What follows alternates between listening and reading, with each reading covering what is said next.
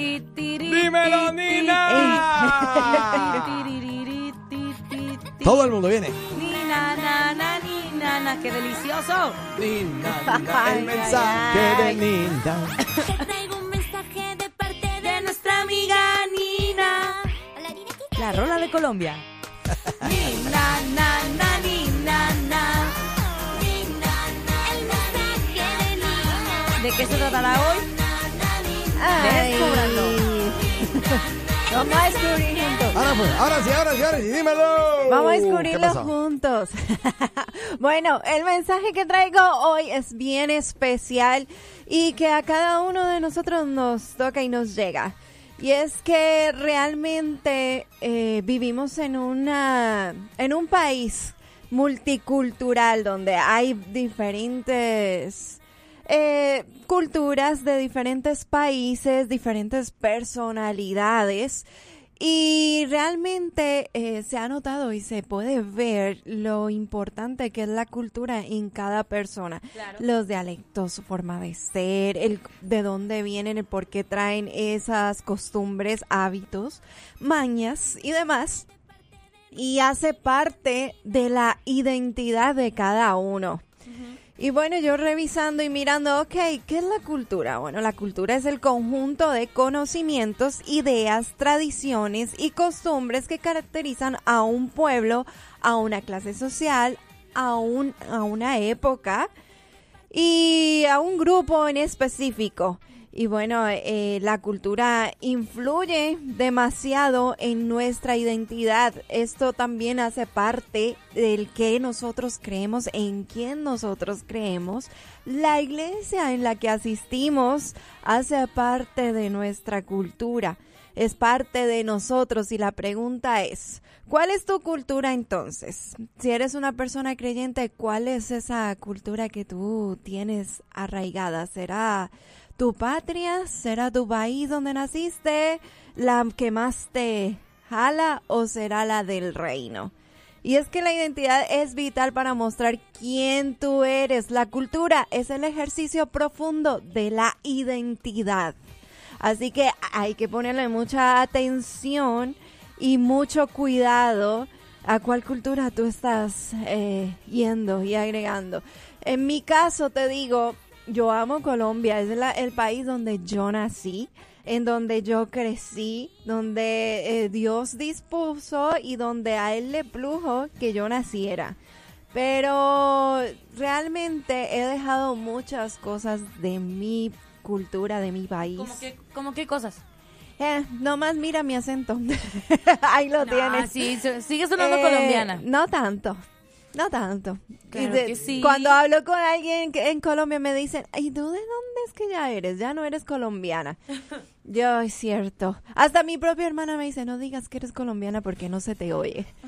Y hablando con ellos, cierto, no me oigo. Sí, yo también ya dejé el acento norteño, ya, Ajá. ya no me escucho Sí, para nada norteña. sí. Ajá. Ya, ya. Ajá. ¿Qué onda, vato? ¿Y ustedes? ¿Qué Eh, acento dejaron de hablar? Ajúa.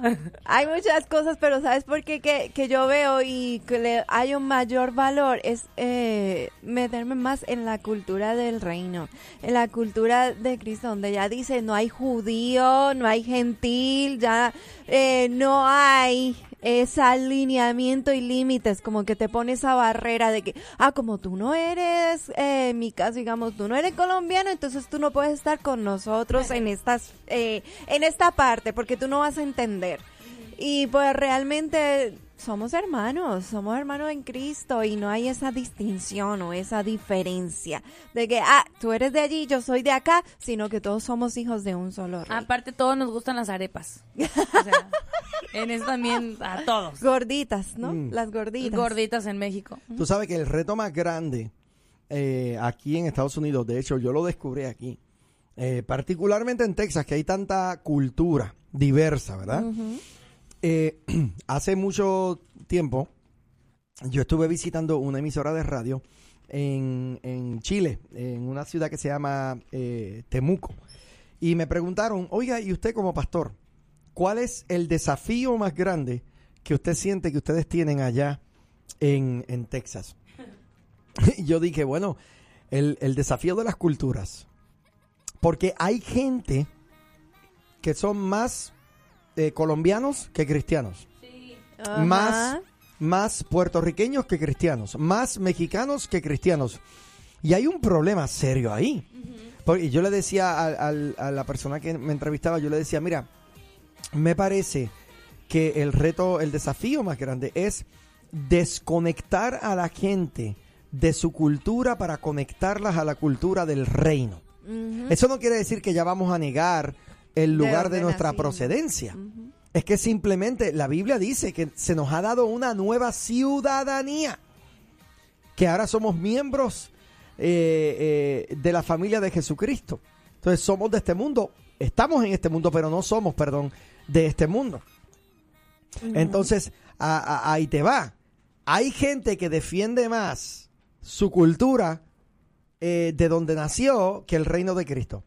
Hay gente que tú le puedes hablar mal del evangelio y no tienen problema con eso. En el trabajo alguien hace un comentario contra los cristianos, ellos no dicen nada, pero habla mal de la bandera de su país. Ah, Para que tú veas cómo se levantan en armas y defienden su cultura a capo y espada. O también, ¿sabes qué? Dejar por un la- aprender a dejar por un lado las tradiciones eh, que, o- o- ah, que se hacen en nuestros países.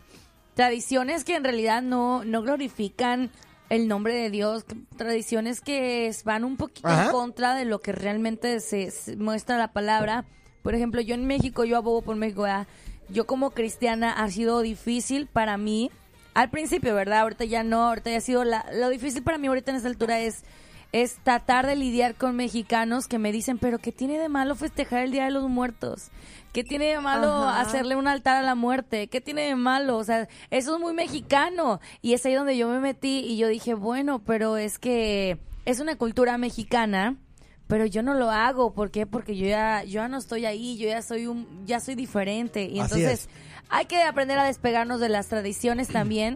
Que definen, que definen a nuestro país, que sabemos que no alaban a Cristo. que, que limitan también, que sacan ya eh, como que este es mi grupito y este es el tuyo para allá. ¿Y qué me dices cuando hay esos dichos que uno no entiende de otro país y entonces de pronto ya te hacen la mirada que ya por poco te matan por no saber? Porque no entiendes. Ajá. Sí, yo una vez dije una palabra que en México significa una enfermedad y en Colombia significa Otra. Una grosería. Exacto. Y. pasa, definitivamente Pe- pasa mucho. Pero es, es poder decir, ok, yo entiendo. O sea, estamos, Carambolas. estamos en un Eh. lugar donde son diferentes culturas. Yo no tengo por qué enojarme o ponerme mal porque dijo un dicho que yo no entendí. Exacto. O que dijo una grosería que para mí es grosería, pero para ellos no.